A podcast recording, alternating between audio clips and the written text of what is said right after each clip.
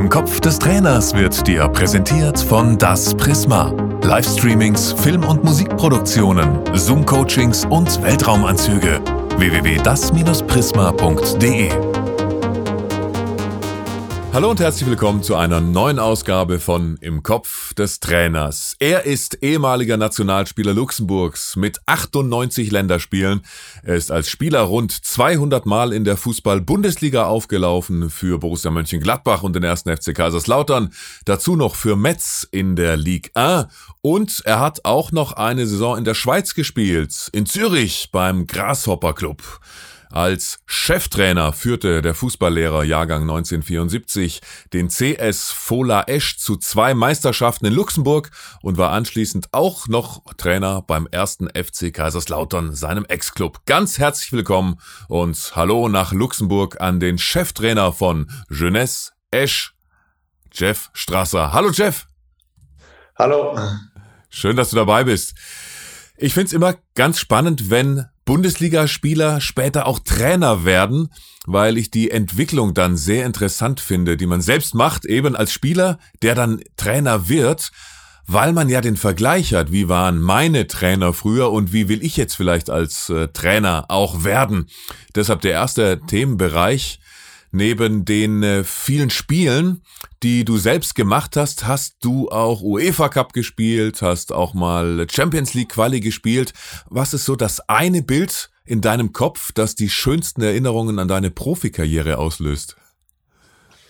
Äh, das ist schwer mit einem Bild zu beantworten, weil es halt in den 17 Jahren Profi wirklich sehr viele Bilder gab. Aber ich denke, ähm, man behält trotzdem bei, äh, so wenn du, wenn du wirklich Titel gewinnst. Äh, und äh, da gab es halt äh, in Frankreich, wo wir den Ligapokal gewonnen haben, das war wirklich eine schöne Erinnerung mit Sicherheit. Und äh, dann natürlich die, die, die internationalen Spiele, was immer was, was Besonderes war. Also äh, Europapokal zu spielen, beziehungsweise Euroleague heute genannt. Äh, das waren schon sehr, sehr besondere, besondere Spiele. Äh, aber natürlich der Bundesliga-Alltag war äh, mit vollbesetzten Stadien, war eigentlich jedes Wochenende ein Bild, wo noch immer im, im, im Kopf ist. Dementsprechend ist es wirklich schwer für ein einziges Bild daraus zu nehmen. Gibt's aber auch Bilder oder ein Pokal oder ein Foto, das du aus der Zeit von damals aufbewahrt hast? Ja, es gab mehrere Fotos. Es gibt insbesondere eins, ähm, das ist, habe ich schon in Erinnerung. Ähm, das war, äh, als ich von Kaiserslautern weggegangen bin, ähm, beziehungsweise weggegangen worden bin. Ähm, mein Vertrag wurde damals nicht verlängert. Die eine Seite des Präsidiums wollte, die andere Seite vom Trainer hat sich anders entschieden. Ähm, und es gab ein, ein, ein, großes Banner über, über die ganze Westkurve damals in Kaiserslautern, wo drauf stand, äh, Spieler kommen und gehen, äh, ein Stück Jeff bleibt für immer hier. Das ist ein Foto, was ich schon, äh, ja, was halt was Besonderes ist und äh, ähm, das, äh, das Foto ähm, ist bei mir aufbewahrt. Ja, weil es gerade auch heutzutage nicht mehr so viele Spieler gibt, die so eine Identifikation dann auch mit dem Verein haben und sich dann so reinfeuern, dass sie eben so ein, so ein Transparent dann auch bekommen. Woran merkt man denn bei dir zu Hause, dass du mal Fußballprofi warst und jetzt äh, professioneller Trainer bist? Also ähm, eher nicht so viel. Äh, ich habe so mein Büro, wo, wo, wo wo man merkt, dass schon äh, mit Fußball gearbeitet wird. Äh, ich habe ja jetzt ähm, äh, noch keinen Raum so gemacht, wo ich halt äh, Trikots oder Erinnerungen aufhänge, wo ich so ein Fußball, ähm, ein Fußballmuseum zu Hause eingerichtet habe. Äh, ich glaube, ähm, ja, ich wollte mich nie so irgendwie in den Vordergrund stellen oder wie auch immer und äh, dementsprechend äh, habe ich das nicht getan. Es gab schon die eine oder anderen Erinnerungen, die im Haus rumstehen, aber jetzt nichts, insbesondere eine Vitrine mit äh, Best of oder hier oder da. Jetzt, wo meine Kinder anfangen, äh, größer zu werden, die sind acht und zehn, ja, die kommen jetzt und schauen dann mal in den Schrank oder in der Kiste und sagen, ey, wo kommen die super Trikot her? Und haben gesagt, du kannst jetzt alle nehmen, wenn du möchtest. Und die fangen jetzt an, damit sie eher, äh, ich glaube, in den nächsten Jahren wird man dann ein paar äh, Stücke nochmal rausfinden dann irgendwo. Haben die beiden dich schon mal Fußball spielen gesehen? Gibt's alte Videos von dir, paar alte Aufnahmen, die sie schon gesehen haben, dich in Aktion? Ja, ja, ja, ja. Ich denke, heute mit dem Internet findet man sehr viele Sachen zurück und äh, ich habe denen auch äh, ja verschiedene alte Spiele von mir mal gezeigt. Ähm, da waren sie ganz interessiert und äh, der der der Papa, der ja, der spielt ja aber auch noch, wenn er Zeit hat, mit seinen Kindern äh, wie zum Beispiel heute Nachmittag, wo ich frei habe, haben sie gesagt, und die endlich die Quarantäne-Isolation zu Hause jetzt vorbei ist, dann können wir heute am Nachmittag äh, gehen wir zum Fußballpass und spielen zusammen. Und was sagen Sie über die technischen Fertigkeiten und das Fußballspielen des Papas? Nein, da ist nur Spaß angesagt, weil jedes Mal, wenn ich ihnen auch irgendwie äh, was zeigen möchte, was beibringen möchte oder wie auch immer oder ihnen helfe, äh, eine besondere technische Ausführung vielleicht besser zu machen, das dauert dann äh, gerade mal fünf Minuten und danach ist bei denen die Lust vergangen, weil äh, die wollen dann, ja, die wollen kicken, die wollen aufs Tor schießen und die wollen einfach Spaß haben. Und das ist auch gut dabei, weil alleine dadurch, ich glaube, die technischen Fähigkeiten von den Kindern, die erlernen sie am besten, wenn man sie einfach spielen lassen lässt in dem Alter. Hauptsache sie spielen und das so viel wie möglich. Ich glaube, diese Straßenfußballer, wo wir auch in der Jugend immer waren, das hat uns viel vielleicht weitergeholfen und äh, dementsprechend lasse ich sie einfach spielen. Und der erste Eindruck, als Sie die Bilder, die alten äh, Videofilme des Papas gesehen haben? Ja, sie haben gesagt, dass äh, sie haben sich gefreut, das zu sehen und äh, sie waren dann auch äh, überrascht, dass der Papa halt das, was sie jetzt äh, sehr viel am Wochenende schauen, äh, nämlich Bundesliga, äh, dass der Papa dort jahrelang gespielt hat, das ist für die so noch bisschen so ähm, ja, was, die, die nehmen das schon wahr, aber da sie selbst nicht live miterlebt haben, ist es dann immer so, hast du wirklich dort gespielt oder ist, bist du, und dann fragen sie jetzt und das ist dann sehr interessant. Ja, ich war wirklich genauso gut. Ja. Ich habe damals auch im Bundesliga gespielt. Ja. Ich habe nur gesagt, dass ich Bundesliga gespielt habe. Du hast jetzt gesagt, waren sie so gut. Also das. Gab es aber auch was, was du im Nachhinein so ein bisschen bereut hast, was du in deiner Profikarriere eben nicht erlebt hast oder nicht gehabt hast?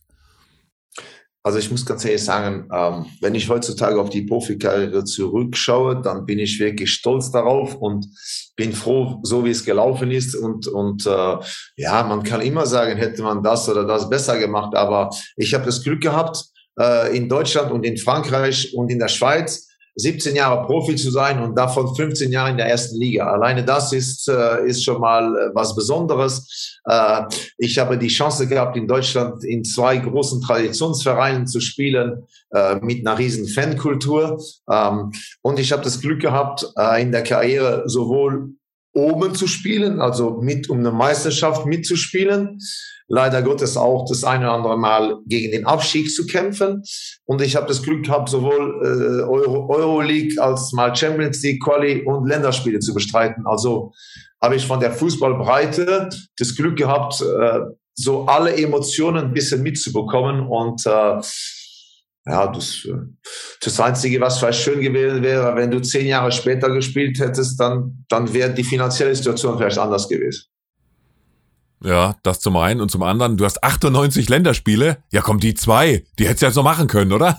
Ja, also eigentlich, eigentlich sind es 99, weil es gab ein Länderspiel gegen Belgien, das ab der 60. Minute ist, deswegen im Schneesturm ein Freundschaftsspiel ist abgebrochen worden und ist dann auch nicht gezählt worden. Und ähm, äh, ja, also es war so, dass ähm, ich die letzte Saison ähm, in der Schweiz gespielt habe, dann bin ich nach Luxemburg zurückgekommen und äh, war dann 36 und habe auch selbst bestimmt, ich bestimme selbst, wenn die Profikarriere zurück zu Ende ist und nicht jemand für mich. Das war mir wichtig. Ähm, bin dann nach Luxemburg zurückgekommen und habe gesagt, okay, ich kann noch äh, ein, zwei Jahre äh, hier spielen. Äh, leider Gottes hat dann eine Knieverletzung mich aber zurückgeworfen und äh, das ging dann nicht mehr.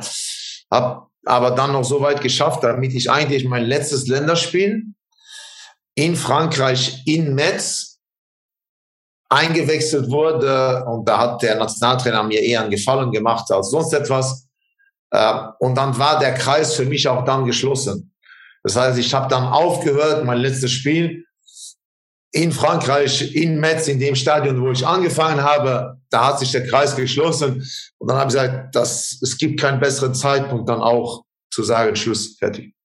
Das stimmt. Schöneres Ende gibt's ja nicht. Dann ist ja auch egal, ob 98 oder durch das Belgien-Spiel 99 oder 100. Ja. Genau, aber ich gehöre halt leider dem Club der 100er äh, von den Länderspielen nicht an. Ähm, aber man muss natürlich auch sagen, ähm, in der heutigen Zeit spielen die natürlich pro Jahr viel mehr äh, Länderspiele. Das heißt, äh, würdest du jetzt wieder diese diese 16, 17 Jahre Nationalmannschaft spielen, dann wirst du, äh, wenn du immer gespielt hättest, auch ohne Probleme auf, auf 150 Länderspiele kommen. Aber das ist auch nicht schlimm. Ähm, das ist halt so.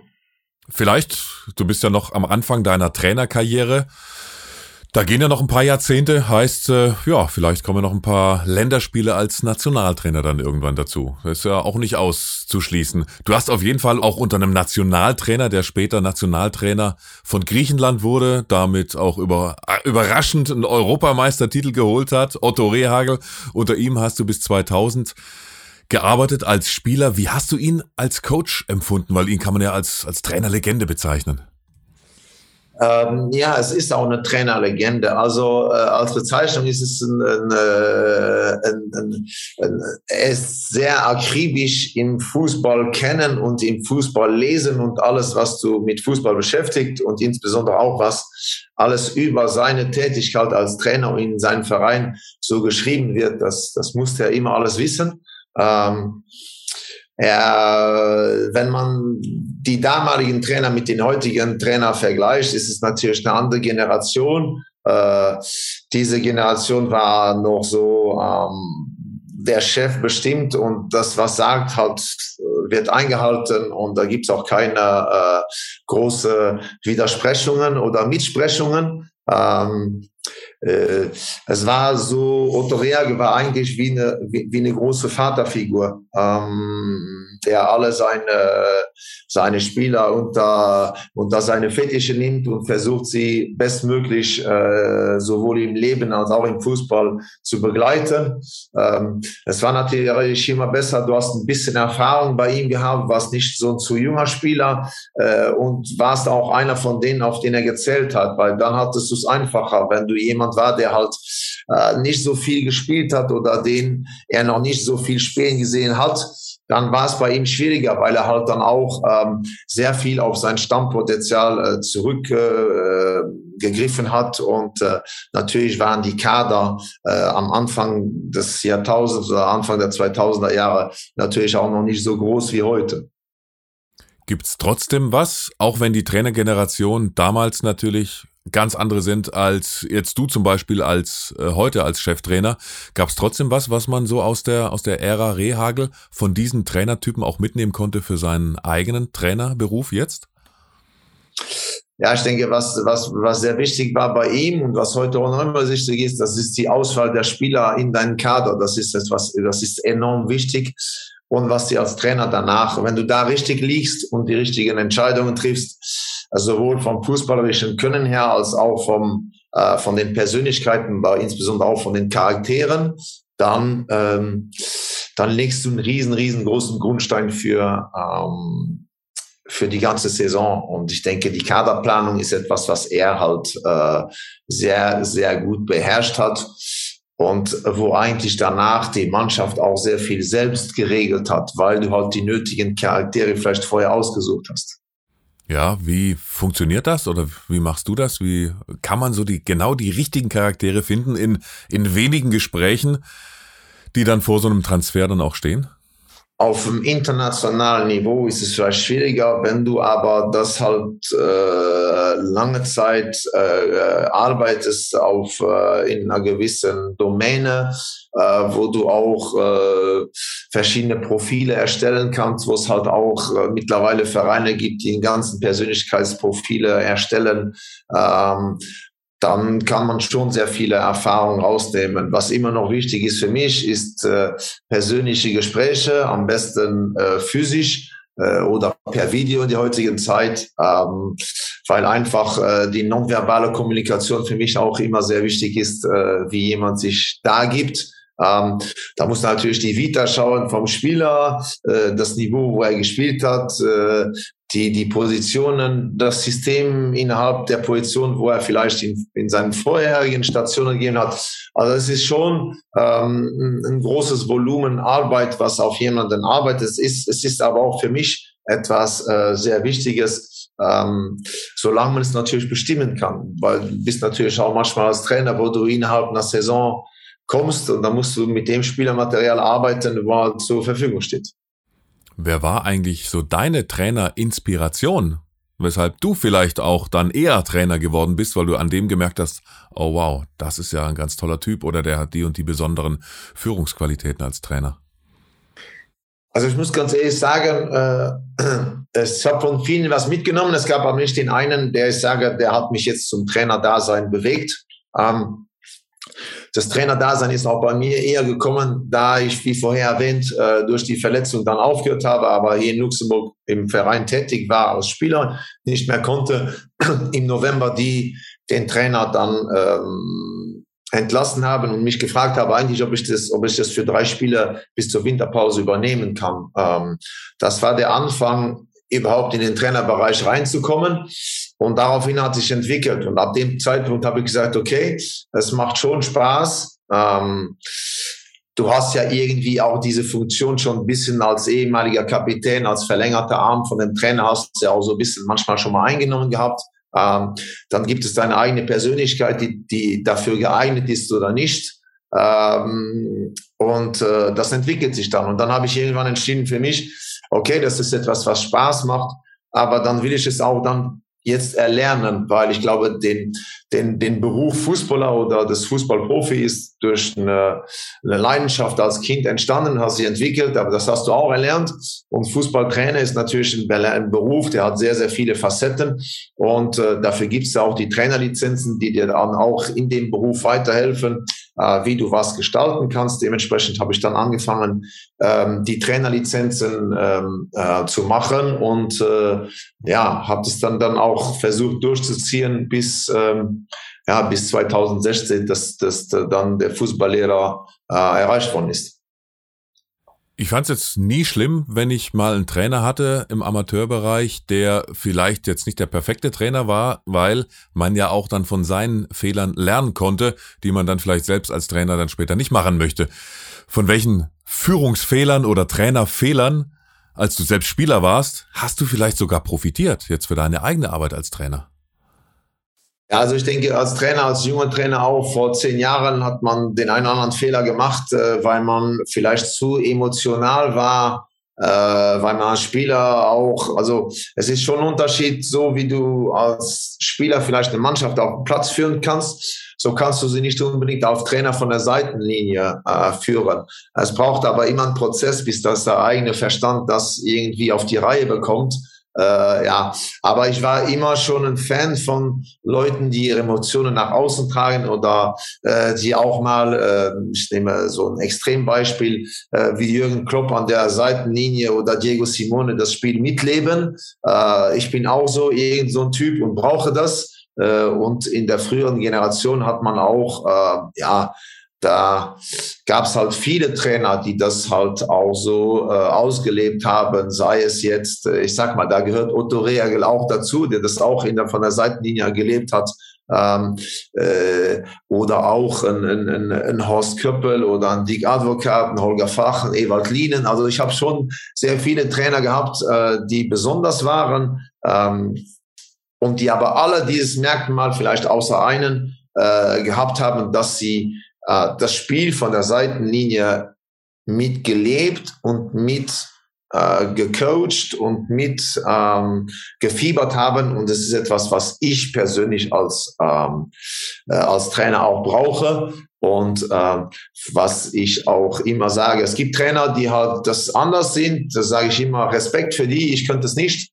Äh, man muss halt dann auch immer versuchen, ähm, seine Emotionen so weit zu kontrollieren, dass man nicht nur die Emotionen sieht, sondern dass man auch noch sieht, äh, was läuft denn jetzt taktisch auf dem Platz ab? Hat der Gegner eine Umstellung gemacht und die erkennst du und reagierst drauf, beziehungsweise äh, bringst es fertig, äh, dein Coaching während dem Spiel so sachlich rüberzugehen, dass es auch für den Spieler ankommt, ohne dass es nur emotionale Botschaften sind. Als Profi hast du ja bestimmt auch mal die ein oder andere Situation mitgekriegt, die für deine damaligen Trainer schwer war. Was war so aus deiner Sicht damals in der Profizeit so die größte Herausforderungen, die die Trainer oder die vielleicht mal ein konkreter Trainer auch hatten damals?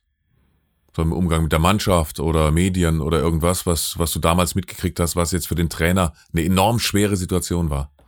Ja, jede, jede, jede schwierige Situation für den Trainer ist immer, wenn wir als Spieler die Resultate auf dem Platz nicht gebracht haben und der Trainer dafür in der, in der, in der Öffentlichkeit, in den Medien äh, Rede und Antwort stehen müssen und dementsprechend auch an den Pranger gesetzt wurde. Das ist etwas, was war damals schon so, was ist heute noch immer so, noch extremer äh, vielleicht geworden, weil einfach die Medien ähm, Gestaltung, Gesellschaft und äh, einfach äh, äh, viel größer ist, äh, insbesondere auch diese ganzen äh, sozialen Medien, einfach der Druck auf Trainer und sowohl auch Spieler einfach ähm, enorm größer geworden ist. Und das ist schon etwas, was, ähm, naja, wo man sich damals eigentlich nicht so befasst hat sondern eigentlich immer nur die Mannschaft und sich gesehen hat und sich nie Gedanken gemacht hat über äh, Trainer-Dasein. Äh, ja, du hast halt nur, warst halt sauer, wenn du nicht gespielt hast und froh, wenn du gespielt hast, ja, und hast halt geschaut, dass die Trainingsgestaltung so war, dass sie Spaß gemacht hat und dass du auf der physischen Ebene bereit warst. Das waren so die großen äh, Wege. Äh, hast aber nicht immer oder hängt davon ab, äh, ich auf jeden Fall nicht immer nachgedacht, wie fühlt diese Person sich jetzt durch diese eigenen Leistungen. Ähm, muss natürlich auch sagen, dass du dich selbst als Spieler auch schon immer in Frage gestellt hast, wenn die Leistungen weniger gut geworden sind. Und heute machst du das als Trainer normalerweise auch so, dass du sagst, okay, ähm, wir haben vielleicht heute gewonnen, aber was können wir verbessern? Was war nicht so gut? Das ist gerade in den Spielen musst du das machen und wenn du halt verloren hast, musst du vielleicht einfach äh, das sachlich betrachten und von der psychologischen Ebene her die Spieler dann auch eher äh, eher aufbauen. Äh, äh, also ich bin ich bin jemand davon, wo ich sage, wenn es mal nicht so gut läuft, dann ist es eher nicht noch das Negative nur sehen und wenn es halt halt gut läuft, dann halt die Sachen, die man verbessern soll, eher dann äh, gerade anschauen ansprechen, weil vom psychologischen her das einfacher ist. Inwieweit habt ihr als Profis das, was du gerade angesprochen hast, auch genau beobachtet, wie der Trainer sich vielleicht in den Medien vor die Mannschaft gestellt hat? Oder war euch das nicht so wichtig, was und wie er in den Medien über eben die Niederlage oder über die Mannschaft gesprochen hat? Natürlich ist es auch immer wichtig, weil ähm, es kann ja nicht sein, dass man immer sagt, wir sind, äh, wir sind ein Team, eine Mannschaft und hier oder da. Und äh, natürlich gibt es, wenn du Chef bist, dann darfst du auch mal die Fehler ansprechen äh, und sollst sie auch ansprechen. Man muss aber immer auf, aufpassen, wie man sie anspricht. Wenn du als Mannschaft schlecht warst, dann kannst du nicht erwarten, dass dein Chef sagt, er hat super gespielt. Was man halt als Trainer aufpassen muss, meines Erachtens nach, ist, dass du ähm, irgendwie die keinen Spieler individuell an der Öffentlichkeit an den Pranger stellst oder zu viel an den Pranger stellst, dass du einen individuellen Fehler ansprichst, das gehört ja dazu. Wenn er, wenn er so gewesen ist, dann, dann, dann ist er auch offensichtlich muss. Aber ich denke, äh, man sollte als Trainer versuchen, und das hat in damaliger Zeit der Otto Reagel das immer gemacht. Er hat sich immer vor seine Mannschaft in der Öffentlichkeit gestellt und intern hat es dann gerappelt. Das ist halt so, das war eine sehr gute Art und Weise zu funktionieren. Ähm, es ist äh, auch nicht immer einfach als Trainer, wenn du zum äh, 26. Mal nach dem Spiel äh, äh, die Frage gestellt bekommt, weshalb, warum, wie auch immer.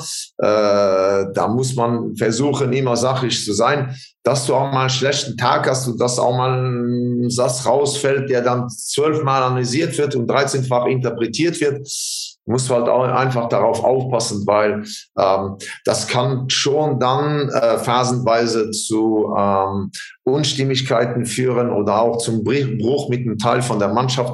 Und da muss man schon sehr darauf achten. Und äh, das ist etwas auch, was zu einem gewissen Zeitpunkt mal früher entstanden ist. Wenn du dann Trainer äh, gehabt hast, der, ähm, der, ähm, ja, der sehr viele Sachen kritisch gegenüber den, den, den, den Spielern gesehen hat, weil es schlecht gelaufen ist, mit der Zeit merken die Spieler das und das ist dann auch, da kann man der Wild dann auch innerhalb der Mannschaft gegen den Trainer drehen.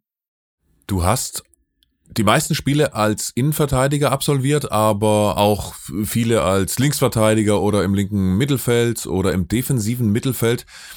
Jetzt so in der Rückbetrachtung, würdest du jetzt als Trainer den Spieler Jeff Strasser ausschließlich als Innenverteidiger aufbieten, damit er da vielleicht nochmal ein, zwei Prozent besser wird als so auf äh, vielen verschiedenen Positionen? Oder findest, findest du das Flexible an Spielern auch heutzutage gerade herausragend?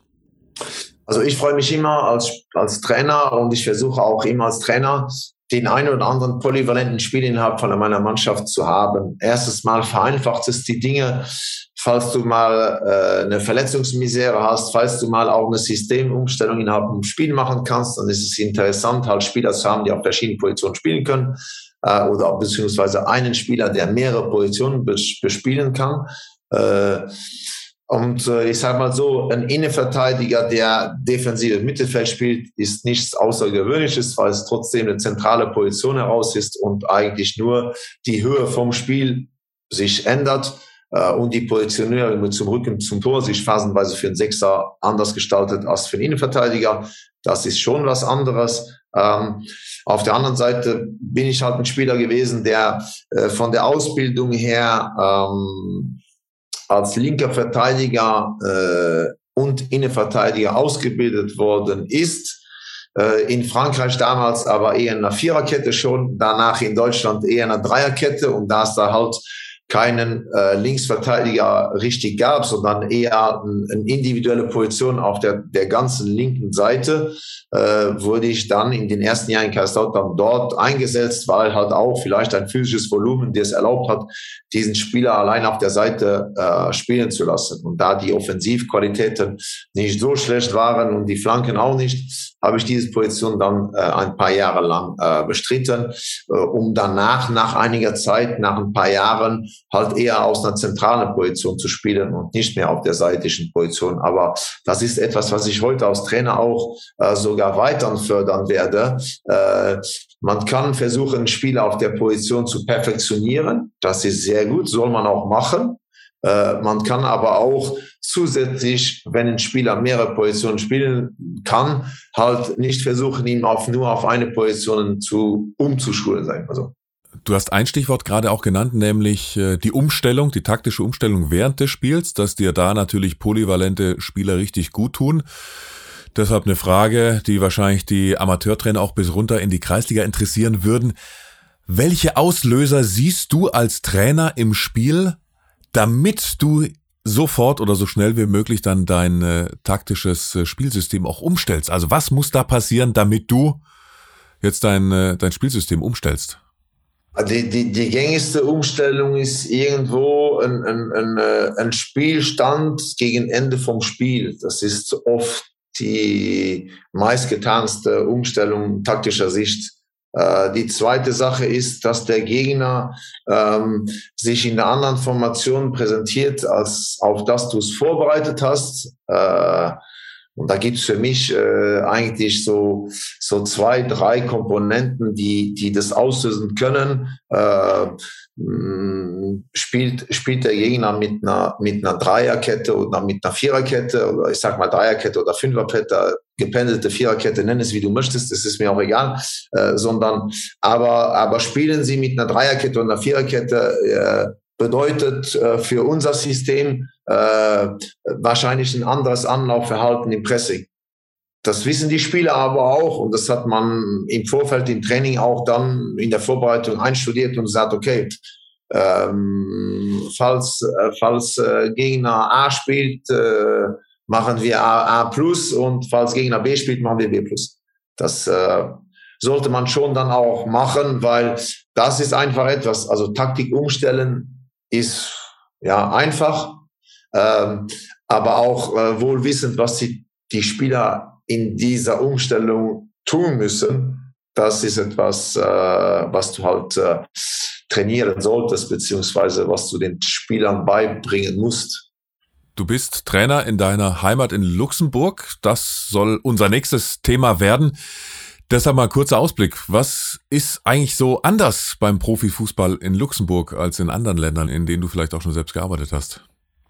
Äh, es ist kein richtiger Profifußball in dem Sinne, so wie du ihn kennst. Es ist äh, eher ein Halbprofitum äh, und das heißt, äh, ich habe innerhalb von meiner Mannschaft auch Spieler, die äh, einer normalen Berufstätigkeit äh, gehen und die halt ein Arbeitsverhältnis haben, die vielleicht nur auf 30 Stunden gehst, wo der erlaubt, das Trainingspensum trotzdem zu machen.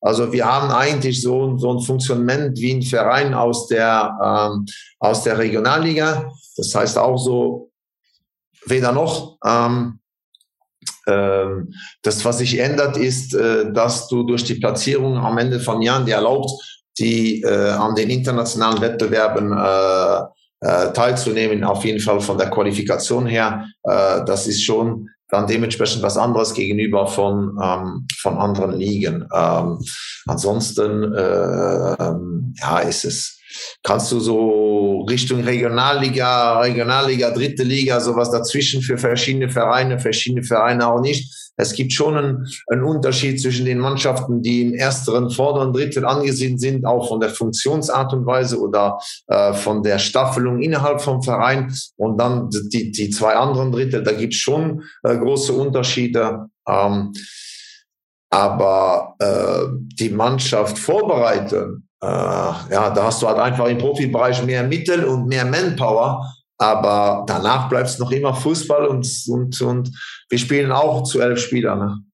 Ja, und es gibt auch natürlich die Erzrivalen.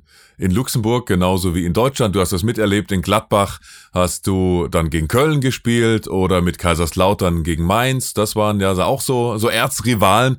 Die Erzrivalen zum Beispiel jetzt in Esch sind Fola und Jeunesse.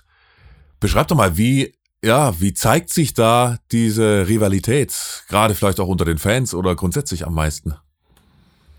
Also es ist ja schon äh, besonders, dass du innerhalb einer Stadt zwei Vereine hast. Äh, ja, es gibt sogar drei Vereine, die zum einen gewissen Zeitpunkt äh, in der ersten Liga gespielt haben. Das gab es auch schon.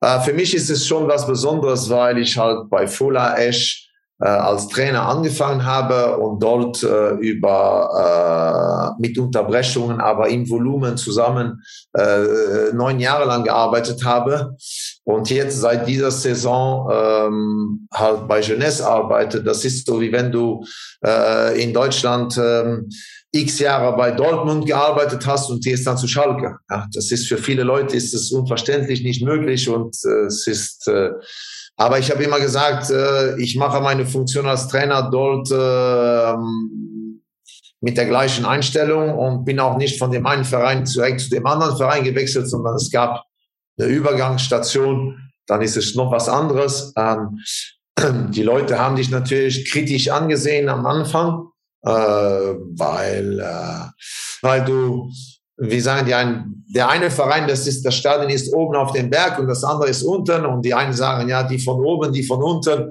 Und dann haben sie ja, wenn da einer von oben kommt, äh, den mögen wir nicht so gerne. Also musst du schon dich da, äh, durch deine Arbeit musst du äh, dir da diesen Stellenwert erarbeiten. Dann reden wir genau darüber an dieser Stelle in der nächsten Folge dann weiter. Herzlichen Dank soweit, lieber Jeff Strasser, dass wir dir bis hierhin in den Kopf des Trainers schauen durften. Im zweiten Teil geht's dann gleich weiter mit der Rivalität der Vereine in Luxemburg. Danke bis hierhin. Ciao. Dankeschön. Tschüss. Ciao. Im Kopf des Trainers wurde dir präsentiert von Das Prisma. Livestreamings, Film- und Musikproduktionen, Zoom-Coachings und Weltraumanzüge. www.das-prisma.de